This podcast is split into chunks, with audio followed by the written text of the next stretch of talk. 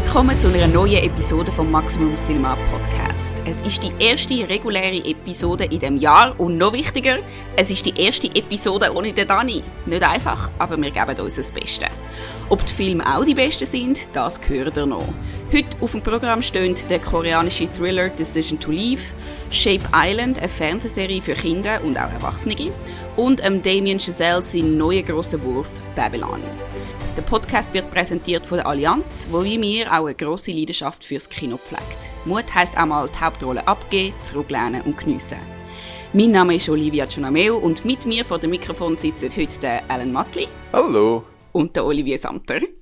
Hallo. Aber bevor wir über all die interessanten Sachen äh, reden heute in dieser Folge, was läuft denn sonst so in eurem Filmleben? Irgendetwas, was ihr unbedingt erzählen wollt? Nicht alle auf einmal.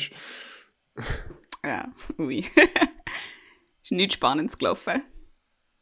Äh, mein Filmleben hat eigentlich nur aus diesen Filmen bestanden, die wir heute besprechen und mega vielen Animationskurzfilmen. Ich glaube, ich habe etwa 30 Animationskurzfilme gesehen in den letzten Wochen, weil ich gestern an der Solothurn Filmtag im Animationsfilmblock war und die Woche vorher unterrichtet habe und meine Studierenden immer etwa drei Animationsfilme zeigen und Jetzt muss ich noch die Animationsserie schauen mit diesen Formen. Es ist einfach, es ist einfach zu viel.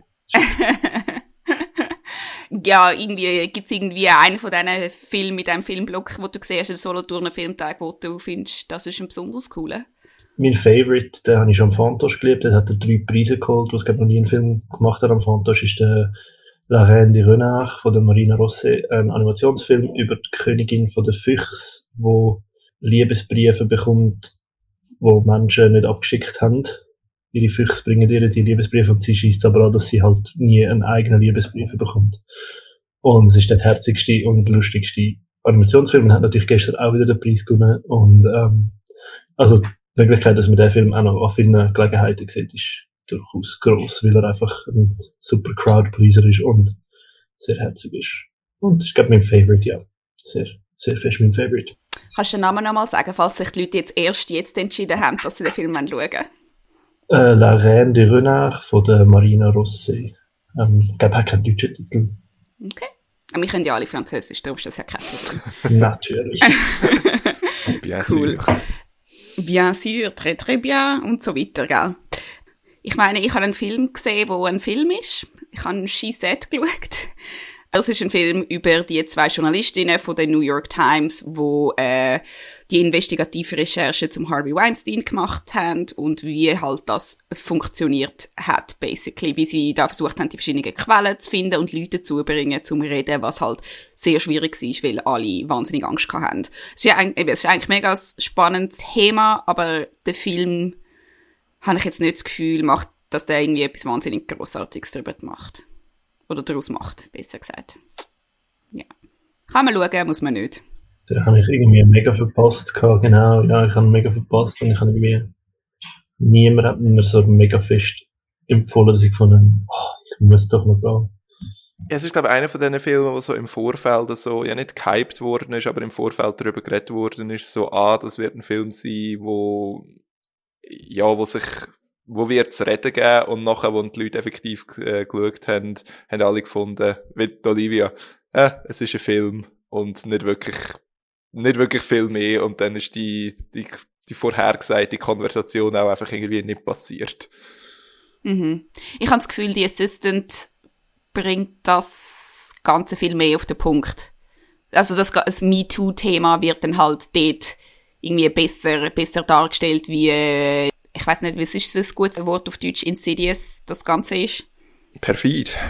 Ja, danke. Wie perfid das Ganze ist, so äh, wie sich das überall so einschleicht in jeder, in, ins Arbeitsleben und Leute halt einfach plötzlich dort mitmachen, obwohl sie eigentlich wenn sie würdest fragen, würde sie sagen, nein, würde man natürlich niemals machen. Aber wie eben, wie perfide das Ganze ist, finde ich, der Assistant ist da viel besser als, als sie, äh, She Said, wo auch als Film über Journalismus jetzt nicht wahnsinnig gut funktioniert, würde ich sagen.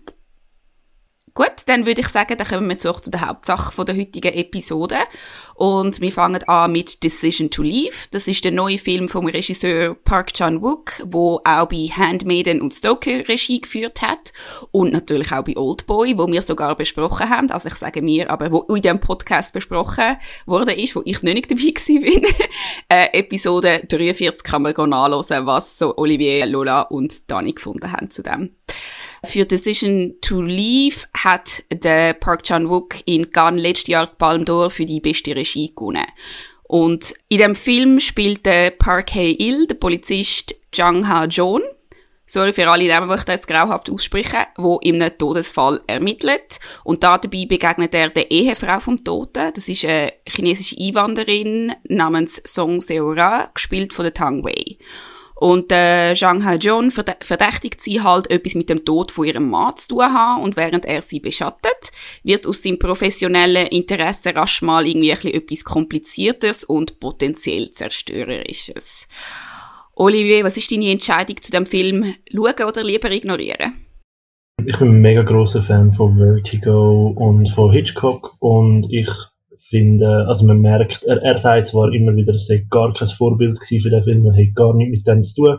Ich finde aber die Film, äh, also man spürt, man spürt sehr viel Vertigo und so ein bisschen das, das Ermittler, wo, ähm, wo, wo irgendwie so ein bisschen so eine femme fatale Figur äh, irgendwie begegnet, so dass das Muster spürt man dort und ich finde, auch sonst fühlt sich sehr fest an wie ein Hitchcock und darum, und ich habe das sehr gern ähm, darum, ich finde den Film sehr toll, weil er auch, ich, weil ich Gefühl habe, er macht über das raus auch sehr viel Eigenes. Also es ist nicht so, dass es einfach ist, wow, ich mache die Hommage an den grossen Regisseur, sondern ich finde, die Art, wie es inszeniert, auch immer wieder mit seinem eigenen Witz, wo, wo er halt in seinen Filmen drin hat. Das hat einfach immer wieder sehr viel absurde Momente.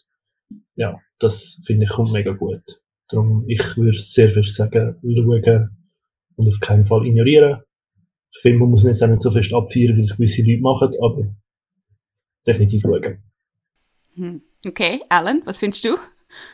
Ich bin äh, eigentlich ziemlich einverstanden. Ich bin beim Park Chan-wook nicht, nicht ganz auf der Höhe, was äh, seine anderen Sachen anbelangt. Ich habe, glaube irgendwie drei Filme von ihm gesehen.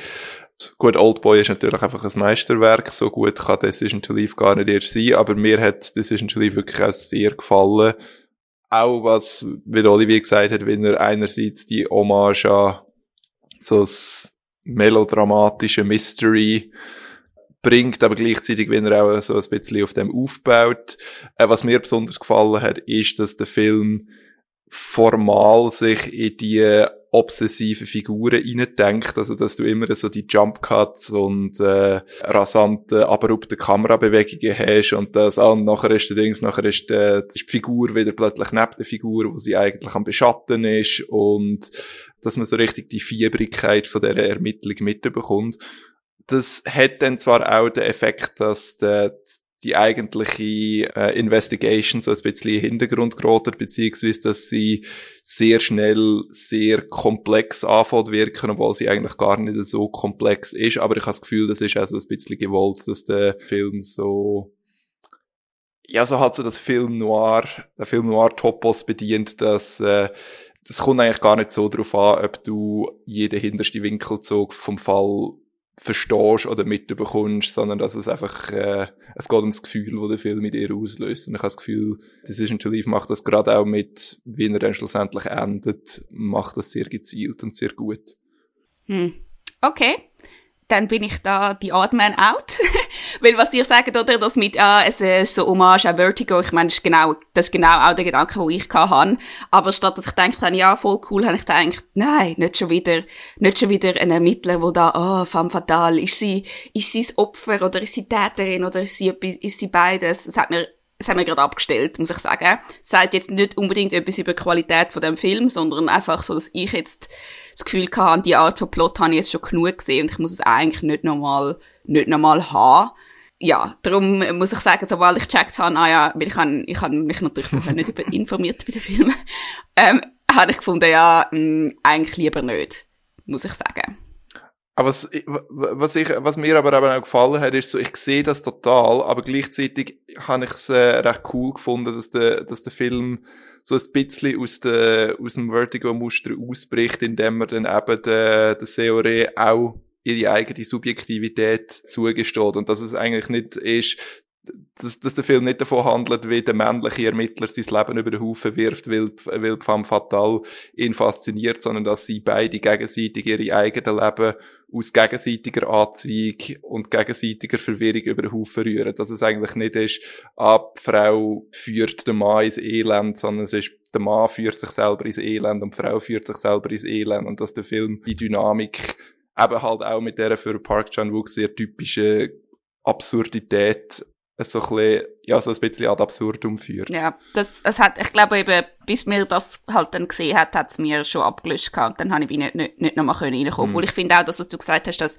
formell eben so, dass zwischen Wirklichkeit und Wahn nicht immer so unter, unterschieden wird und du als Zuschauer auch einen Moment brauchst zum checken, ist das jetzt real oder nicht. Ich meine, das ist eigentlich, es ist ja spannend und so, aber ja, ist halt nicht so für mich. Ich meine, es hat vielleicht damit zu tun, dass ich jetzt gerade muss über einen Text schreiben über einen Roman, der genau das auch macht mm. und jetzt habe ich es langsam gesehen. ja, das ist nachvollziehbar. Voll.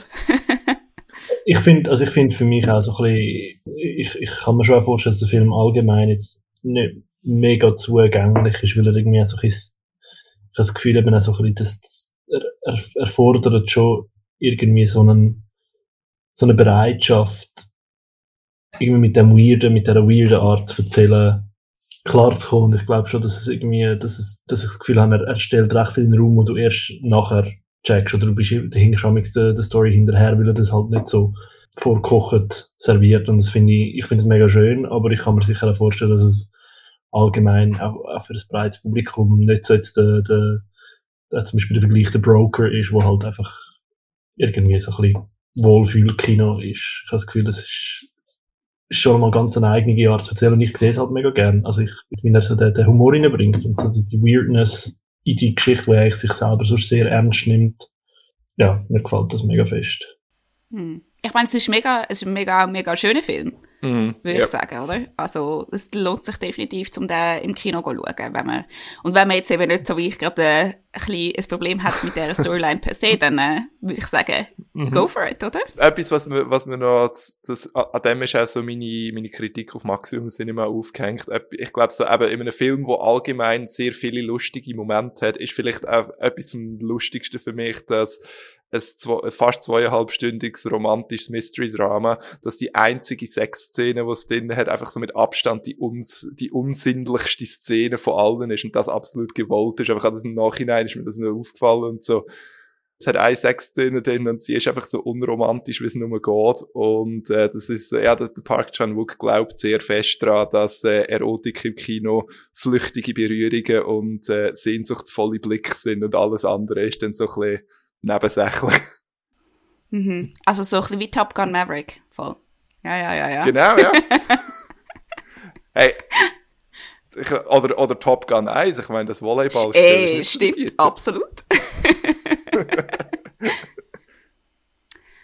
ähm, Decision to Leave ist seit dem 19. Januar im Kino und wer ähm, Alan sein Urteil über den Film noch mal genauer möchte nachlesen, der kann seine Kritik auf maximumcinema.ch nachlesen. Okay, dann bringt das uns zu Shape Island oder wie heißt es auf Deutsch? In, in die Insel der Formen. Danke, genau. Es ist die neue Serie auf Apple TV Plus und ein paar von euch kommt die Serie vielleicht bekannt vor. Sie basiert nämlich auf den Bilderbüchern von Mac Barnett und dem John Klassen. Dreieck, Kreis, Quadrat, kollektiv bekannt auch als Formen. In der Serie sind eben Dreieck, Kreis und Quadrat auf einer Insel und lernen durch lustige Abenteuer äh, trotz Unterschied miteinander zu leben und das Wichtigste halt Freundschaft ist. Gesprochen werden die Formen vom Scott Adsit, von der Gideon Adlen und dem Harvey Gillen. Und Erzählerin ist Yvette Nicole Brown. Alan, du bist ja ein Fan von den Bilderbüchern. Äh, kann die Serie da mithalten? Äh, ich bin definitiv ein Riesenfan von den Bilderbüchern. Ich bin schon on record gegangen und habe gesagt, sie gehören zu meinen liebsten literarischen Erzeugnissen ever. Ich kann die Serie wow. mithalten. Es ist äh, sehr hohen Anspruch. Also ich glaube, ähm, was Bilderbücher ausmacht, ist, dass sie extrem simpel und extrem äh, schnörkellos sind und durch das auch einen extrem trockenen Sinn für Humor haben. Und das lässt sich nicht einfach äh, auf eine Serie übertragen, vor allem auf eine Serie, die an Kind gerichtet ist, weil in einem zwölfseitigen Kinderbuch kommst du mit äh, so ein einer, einer stoischen Herangehensweise besser durch als bei einer Kinderserie, wo die Kinder auch ein bisschen, ein bisschen länger aufpassen müssen. Und darum opfert die Serie halt einiges davon, was Bücher so gut macht. Also sie ist viel lebendiger, viel farbiger, äh, viel wilder. Aber gleichzeitig innerhalb von diesen, von diesen Einschränkungen habe ich das Gefühl, dass es eigentlich nicht eine, gar nicht eine schlechte Adaption ist. Also ich habe sehr viel Spaß damit gehabt. Aber ich muss sagen, ich habe den Bonus, dass ich einfach von Anfang an äh, begeistert bin, wenn ich die, wenn ich die Figuren sehe, weil halt so die schwarzen Formen mit ihren riesigen John Clasten Augen, wo manchmal auch einfach so ein bisschen ins Leere rausstarren, die machen mich einfach froh. Das hat mich eigentlich acht Folgen lang bestens unterhalten. Hast du gerade alles geschaut? Ich habe alles geschaut gestern Abend, ja. wow. Okay. Und ja, nein, also ich, ich habe es äh, sehr herzig gefunden. Ich has, ähm, der Humor ist anders, ein bisschen, als er in den Büchern ist, aber gleichzeitig ist er immer noch so ein bisschen im Sinn und Geist von, äh, von den Büchern, auch mit der leicht ironisch distanzierten Erzählerin. Und ich glaube, der Moment, wo mich, die, wo mich die Serie wirklich so richtig hat, ist, äh, wo die eine Episode wirklich einfach nur das Buch Square, wo mein Lieblingsbuch aus der Trilogie ist, einfach eins zu eins verfilmt hat. Und ja, also eben, es ist jetzt nicht die beste Serie, die ich je gesehen habe, aber sie hat mich einen Abend lang sehr glücklich gemacht. Und äh, sie ist wunderschön Stop-Motion animiert. Okay. Ja, was sagt unser äh, Animationsexperte dazu? Also ja, animationstechnisch ist es etwas vom, vom grandiosischsten, das kann man glaube nicht steigern, was ich seit langem gesehen habe. Also wirklich äh, die, die Liebe fürs Detail, die Welt, die, wie, wie die ganzen Sets beleuchtet sind. Ich meine, das Wasser, wo mit, äh, mit äh, äh, Plastikfolie animiert ist. Es ist einfach wirklich, es hat so viel Liebe. Es hat eine Szene, wo es so Partyhütchen bekommen und du siehst noch so ein kleines Kleberli wie die Hüte zusammengeklebt sind, wo, also was man vielleicht nicht bräuchte, aber oh. wo quasi, wie wenn man selber einen Hut basteln würde. Also hat wie so, so viele Details drin, ähm, und, und ist, ist wirklich einfach technisch super gemacht. Also bin mega auch positiv überrascht, dass Apple so viel Geld investiert in etwas, wo es durchaus auch hätte können, digital faken. Also das, das ist sehr bewusste Entscheidung gewesen, dass man sich für die Technik und die Details entscheidet und das finde ich mega schön. Ich kenne die Bücher nur flüchtig, also ich kenne andere Bücher von ihnen und bin ein großer Fan von diesen Sachen. Und ich finde der Square und also die, die Serie habe ich lustig gefunden, aber ich habe sie glaube ich gar nicht. Muss man schauen. Darum bin ich nicht so vertraut, aber ich finde auch, ähm, ich stimme dem Alan mega viel zu. Also ich finde, dass, es funktioniert ganz anders in diesen Büchern und, und die Serie hat viel mehr einen, einen Purpose, was sie muss haben. Also sie muss irgendwie noch etwas vermitteln, sie muss irgendwie ein Publikum viel mehr noch etwas wollen erzählen, wo, wo die Bücher, glaube was die Bücher am so ein bisschen wieder Vibe haben, als wäre es ihnen scheißegal. Es ist so ein bisschen, du bist dabei, wir erzählen die Geschichte, aber was du daraus machst, ist dir überlassen.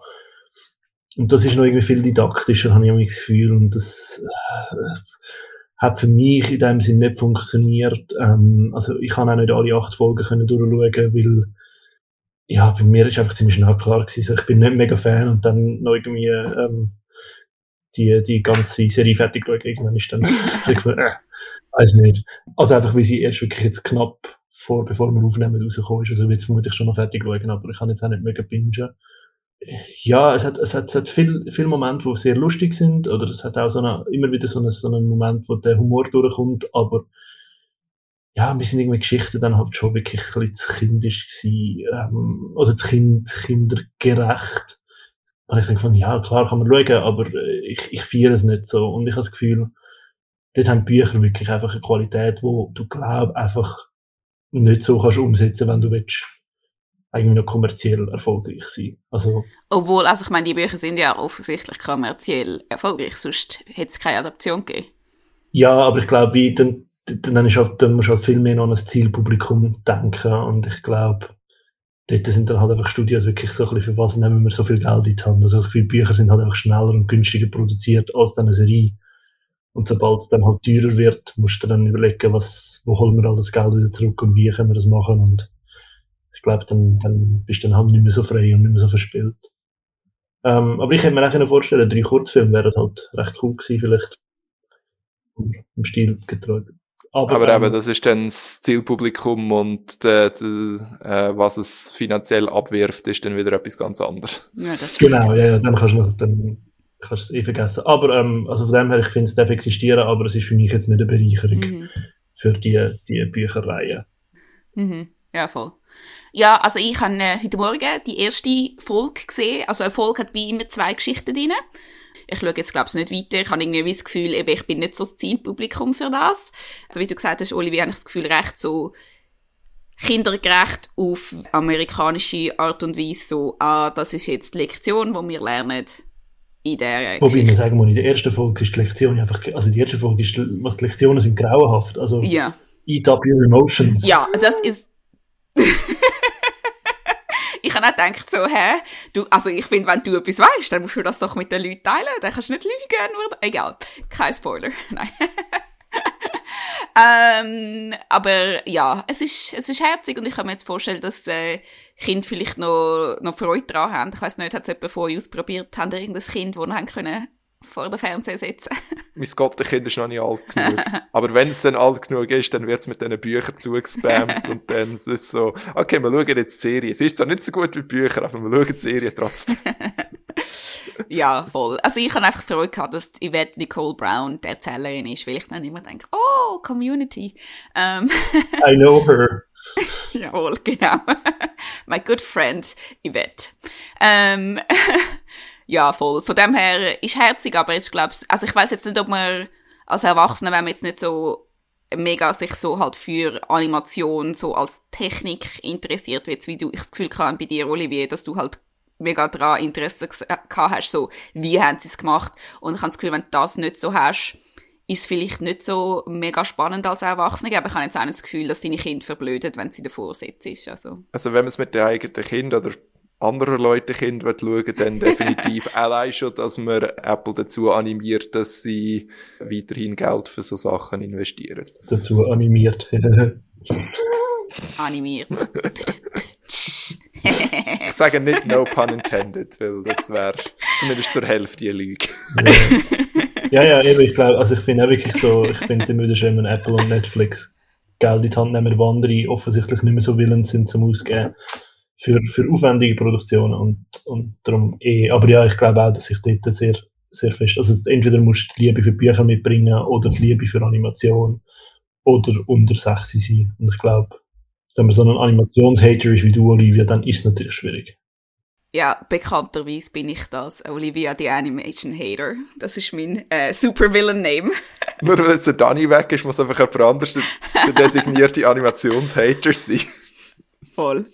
Ja, oh, aber wir könnten vielleicht noch sagen, wir haben jetzt natürlich äh, von der Sprecher, von der englischen Version geredet, aber es gibt es natürlich auch auf Deutsch, also das ist kein Problem.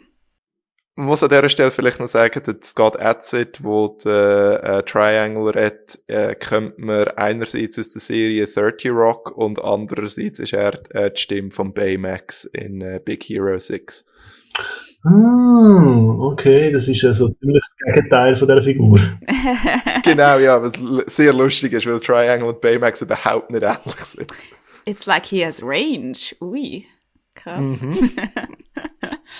okay, äh, ja, Shape Island oder äh, Insel der Formen kann man ab sofort auf Apple TV Plus schauen. Alle acht Folgen auf 25 Minuten äh, sind dort jetzt drauf. Und das bringt uns zu unserem letzten Film, Babylon. Das ist, wie gesagt, ähm, Damien Chazelle, sein neuester Film nach First Man und dem Oscar-Loser La La Land. Und wie La La Land... Wow. Stell dir vor, du hast irgendwie 100 Nominationen und gewinnst irgendwie drei Preise, aber ach, der Oscar-Loser. Ich finde, das ist fair enough. wie äh, in La La Land geht es auch in Babylon um Hollywood. Und zwar geht es um den Anfang von Hollywood in den 1920er Jahren, wo die noch junge Kunstform Film sich langsam etabliert und alles durchgeschüttelt wird, wo der Stummfilm vom Tonfilm verdrängt wird. Verschiedene Charaktere versuchen in dieser Aufbruchsstimmung oder Untergangsstimmung, je nachdem, daraus etwas für sich zu machen. Und dazu gehört der Jack Conrad, ein großer Star von Brad Pitt gespielt der Margot Robbie ihre äh, Nellie Leroy, wo als Schauspielerin Fuß fassen möchte. Ähm, das klingt ihr besser beim Stummfilm als im Tonfilm. Und dann haben wir noch den Manny Torres, wo es im Filmbusiness zu etwas bringen möchte, gespielt von Diego Calva. Olivier, nachdem du den Film gesehen hast, äh, bist du, glaube ich, zuerst mal ein bisschen sprachlos gewesen. Hast du jetzt Wort gefunden, zum Babylon beschreiben? Mm, ja, nein, nein, ich denke schon. Ähm, ich, ich, ich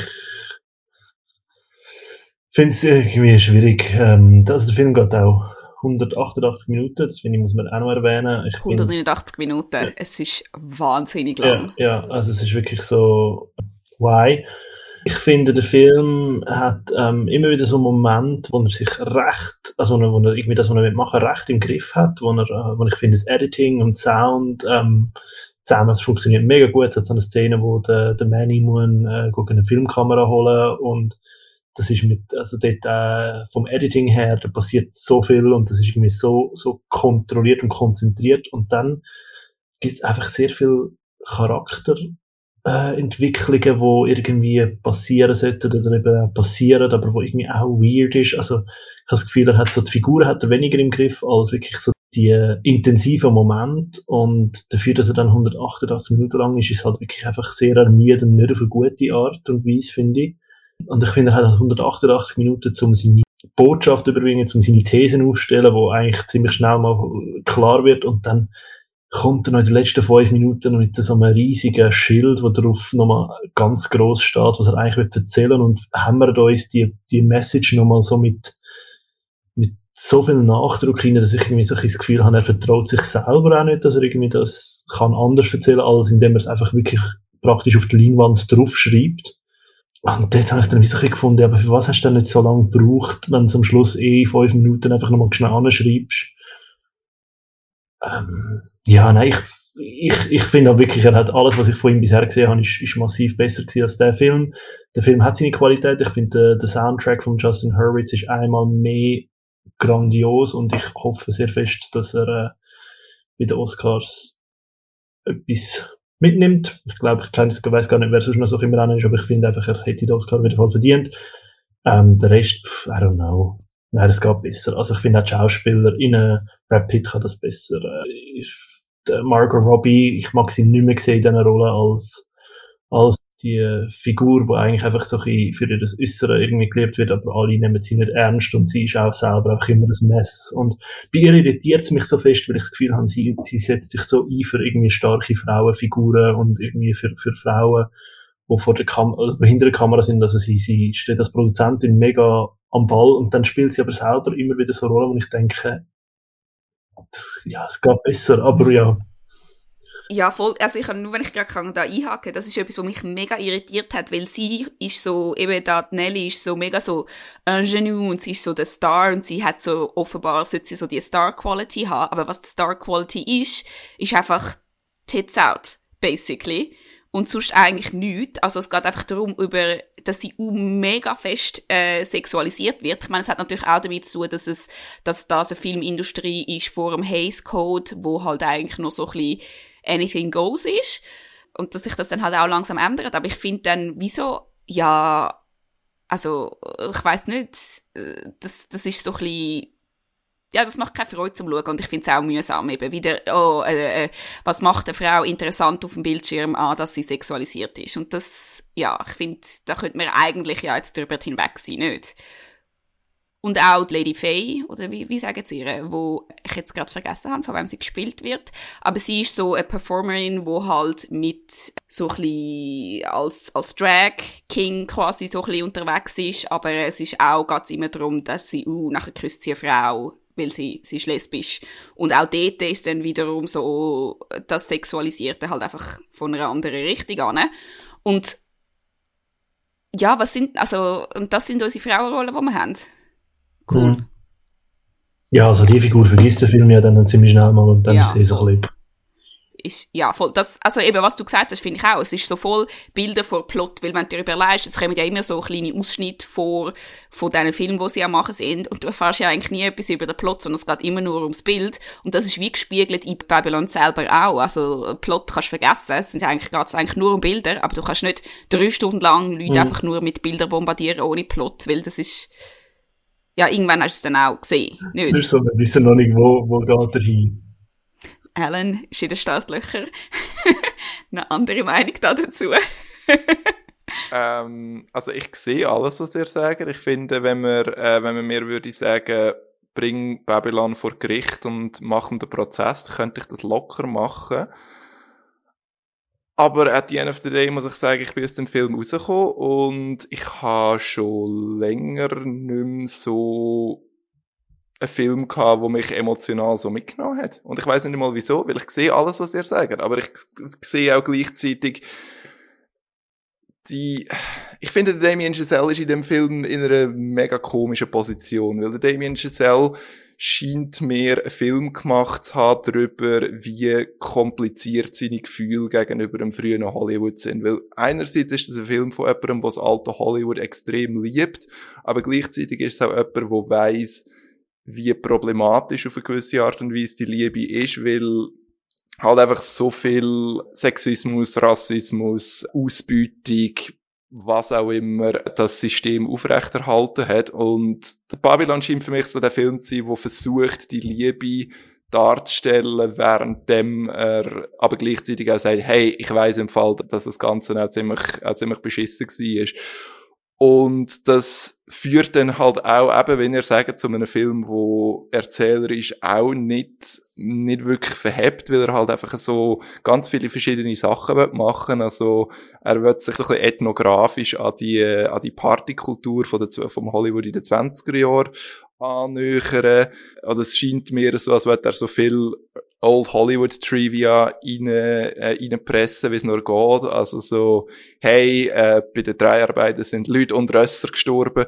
Hey, haben gewusst, dass äh, Schnee in Stummfilmen aus Asbest gemacht war. Und halt alles so Sachen, wo du irgendwie das Gefühl hast, er hat einfach so sein äh, 1000 Facts about äh, Silent Movies äh, Buch gezückt und ein paar Sachen drin gesprenkelt. Und dann nachher halt die, die Figurenarchetypen, die halt den Weg gehen, wo sie müssen gehen. Aber ja, nein, ich meine, ich, habe mich, ich erkenne mich in dieser Dings, ich erkenne mich in dieser Position von Damien Chazelle wieder und ich muss sagen, am Schluss hat es für mich einigermaßen funktioniert, halt einfach, weil ich das Gefühl hatte, dass da wirklich eine persönliche und zutiefst imperfekte Vision dahinter steckt. Und ich muss sagen, wenn ein Film 80 Millionen Dollar verbrennt und er nie und nimmer wird, äh, wird wieder einspielen, äh, dann ist es mir lieber, wenn das für so ein Passion Project gemacht wird, wo ich am Schluss muss sagen, er hat mich berührt, selbst in dem Moment, wo ich muss sagen, ja, die Momente sind nicht gut, weil ich, eben für mich ist es so, ja, für mich ist wirklich die Leidenschaft, die dahinter steckt, äh, übergekommen. Und das sage ich im vollen Wissen, dass was ihr beide gesagt habt, stimmt. Aber letzten Endes, I don't know, worked for me. Aber für mich ist das so ein Film ohne, vielleicht ist das auch ein bisschen jetzt beeinflusst von der ersten Kritik, die ich darüber gelesen habe.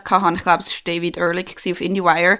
So ein Film ohne Vision für die Zukunft. Das ist so, wow, die Vergangenheit. Ist sie nicht grandios? Ja, ja, wir wissen, das ist ein Problem. Aber ist sie nicht grandios? Und das, was als nächstes kommt, gefällt uns das? Haben wir Freude an dem? Hm, Ich bin nicht ganz sicher. Und dann eben die letzten fünf Minuten, wo du gesagt hast, Olivier, jetzt ohne Spoiler zu machen, will dann das quasi das Äquivalent machen von der Moment jetzt ist vergangen oder eine Art von Hollywood, die nicht mehr existiert und unser, unser Rutsch in die Zukunft. Aber irgendwie, was dann die Zukunft sollte sein, ist nicht klar, weil schlussendlich ist wieder Geste wieder zurück in die Vergangenheit und nicht in die Zukunft vom Film. Und dann ist so ein bisschen, also ist das jetzt einfach Nostalgie oder was ist da? Und irgendwann sind die Exzesse sind dann auch so ein bisschen, also ist dann auch fertig irgendwann, oder? So, ja. Also ich finde es völlig legitim, wenn ein Film keine Vision für die Zukunft hat. Also es ist so, es, es ist ein Film, du musst nicht, du musst nicht das Kino lösen. Und ich muss jetzt auch sagen, beim, eben, ich, äh, wie gesagt, ich sehe völlig, was du, was du sagst und ich bin sogar, ich bin sogar, äh, ich bin sogar mehr oder weniger einverstanden. Aber ja, nein, ich habe das Gefühl, es ist ein, äh, es ist letzten Endes nicht eine gross, grossartige Theorie über das Kino. Es ist letzten Endes der Damien Chazelle, der weiss, dass er nicht in eine Zeitmaschine reingehen und nach, 1926, nach Hollywood in 1926 zurückreisen, sondern einfach das nächstbeste macht, und zwar ein 188-minütiger Theme Park Ride durchs alte Hollywood. Ist das nächstbeste? Für einen Film, also das nächstbeste, also für ihn, ich meine, also als, was machst du als Filmemacher, wenn du etwas willst, aber du kannst es nicht haben, machst einen Film drüber. Und ich habe das Gefühl, eben, allein schon die Dinge, allein schon der Move suggeriert so viele Kompromisse und so viele Sachen, die einfach in, in der Praxis nicht funktionieren. Aber für mich hat es funktioniert, darum ich könnte jetzt da nicht irgendwie meine eigene emotionale Reaktion auf den Film weg intellektualisieren. So wie live auch. Für mich ist es so, ja, also für mich ist ein Film, it's good even when it's bad. Ja, nur dein Punkt, weil du sagst, ah, es ist keine grosse Vision über das Kino, aber der Film tut sich halt schon präsentieren als grosse Vision über das Kino. Weil ja, ja, natürlich. Ja, und auch währenddessen ja, ja, ja. oder ja die ganze Zeit, was ist Kino? Ist das nicht eine grossartige Kunstform und alle, die sagen, das ist nicht, oder? Das ist eigentlich schon der Punkt vom Film. Also von dem her, und dann, ich finde, wenn du dich so positionierst, dann habe ich auch gewisse Erwartungen. Wenn du das nicht machst, dann habe ich keine Erwartungen, aber... Fair, ja. ja. Eben, genau. ich, bis ab da bin ich, äh, bin ich mm, extrem hin und her gerissen, weil einerseits finde ich die letzten fünf Minuten absolut tiefst misguided, aber gleichzeitig sind es dann passierend, ich so, fuck, es hat funktioniert, wieso hat es funktioniert? das ist eine gute Frage. Ich würde wirklich in der Haut von einer Person stecken, die die letzten fünf Minuten geil findet. Ich finde, es ist wirklich so hässlich. Oh. Mhm. Und dann weißt du, das Geile ist bei der Pressevorführung gewesen, und dann steht draussen die Presseverantwortliche und mit dem Handy, mit dem Aufnahmegerät und findet, kannst du mir schnell eine Meinung dazu geben? Ich bin so, what? Und es gibt so ein geiles Video von der Schweizer Premiere, was halt alle Stars wirklich nachher gefragt haben, und du siehst du das Sandra Brotz mit so einem lustigen Hut und findest, ich muss zuerst durchschnaufen. ich so, ja, literally me, so, was zeigst du mir mal am Film? Voll, also ja. Ja. Genau es hat, ich finde, es hat Momente, die cool sind. Was mir zum Beispiel sehr gefallen hat, ist die erste Tonfilmaufnahme von der Nelly, äh, wo sie nochmal und nochmal und nochmal und nochmal die gleiche Szene machen müssen, weil halt jetzt Tonfilm ist und das ist eine ganz andere Art von Film aufnehmen. Und halt, äh, ich finde, dort äh, macht der Film etwas, etwas Spannendes und Interessantes und ich bin dabei gewesen, aber recht häufig bin ich ein bisschen, hat es mich ein bisschen abgehängt, muss ich sagen. Das ist auch für mich so, ich habe mich sehr fest an die, die Audition-Scenes von La La Land erinnert, wo ich das Gefühl hatte, man ist beim Charakter dabei, man fühlt im Moment mit dem Charakter, also es ist ja das wie der Film, Film und Spielen, Schauspielerei, so dass man, man fühlt, wie die Figur immer wieder versucht, die Nuancen rauszuholen. Und dort ist man bei der Figur dabei und sonst... Vielleicht motiviert es ein paar Leute zum äh, Hollywood-Stummfilmen aus den 20er Jahren schauen. Hey, man kann es hoffen, gell? Hey, sie sind sehr viel, sie sind sehr viel sexier als so manches, was in den 100 Jahren seither gemacht worden ist. Babylon ist seit dem 19. Januar im Kino und auf Maximum Cinema gibt es eine Kritik von Severin Miskiewicz, wo einem Film sechs Sterne gibt und er nennt den Film ein dreistündiger Exzess, von dem man Kopfschmerzen bekommt. Eines muss man ihm aber lassen, langweilig wird es einem ganz sicher nie in Babylon ja, also nochmal eine, zusätzliche Meinung, wo man äh, sich da kann einholen kann, bevor man entscheidet, wie man die nächsten drei Stunden von seinem Leben verbringt. Und was gibt's denn außer dieser Kritik sonst noch gerade auf Maximum Cinema? Es gibt eine Kritik zum äh, Film Avec Amour et Acharnement oder wenn er äh, im internationalen Verleih auch heißt Both Sides of the Blade was ein Samurai-Film suggeriert, aber das ist eigentlich ein französisches äh, Liebesdrama von der äh, gefeierten Regisseurin Claire Denis. Und Beate Steininger hat äh, eine Kritik dazu. Sie findet den Film insgesamt recht gut, aber mit ein paar Abstrich, weil er so ein paar Elemente nicht wirklich fertig erzählt. Und was das für Elemente sind und was genau gut ist am Film, lesen wir auf maximumcinema.ch. Und äh, die Beate hat noch zweite Kritik geschrieben, und zwar zum Guy Ritchie-Film Operation Fortune, Ruse de Guerre. den ich immer noch sehr witzig finde, dass ein Film mit internationalen Ambitionen einen französischen, halb französischen Titel hat. Der Guy Ritchie äh, schickt den Jason Statham mit dem Film auf keine Mission, also er spielt einen Agent und der Film versucht so ein bisschen natürlich einerseits äh, James Bond zu machen, aber andererseits auch wieder so ein bisschen den, klassischen Guy Ritchie Derby Humor zu bringen und Beate findet, das funktioniert so ein bisschen mäßig gut. Ähm, sie nennt den Film einsames Spektakel. Warum das der Fall ist und was im Film vielleicht klingt, findet ihr raus in der Kritik von der Beate Steininger auf Maximum Cinema. Und damit sind wir auch schon am Ende dieser Folge. Vielen Dank fürs Zuhören. Die nächste Folge vom Maximum Cinema Podcast erscheint in drei Wochen und jetzt verabschiedet sich der Olivier Samter. Tschüssi! Der Alan Matli. Tschüss! Und ich, die Olivia Gianameo. Vielen Dank an die Allianz, die unseren Podcast präsentiert. Die heutige Folge ist von Joel Singh produziert worden, geschnitten zum ersten Mal von der Miriam Knecht. Hurra! Wenn mir dir gefallen, dann bewert uns doch mit Sternli oder abonniere uns in der Podcast-App von deinem Vertrauen. Wir freuen uns natürlich auch, wenn du uns deinen Freundinnen weiterempfehlst.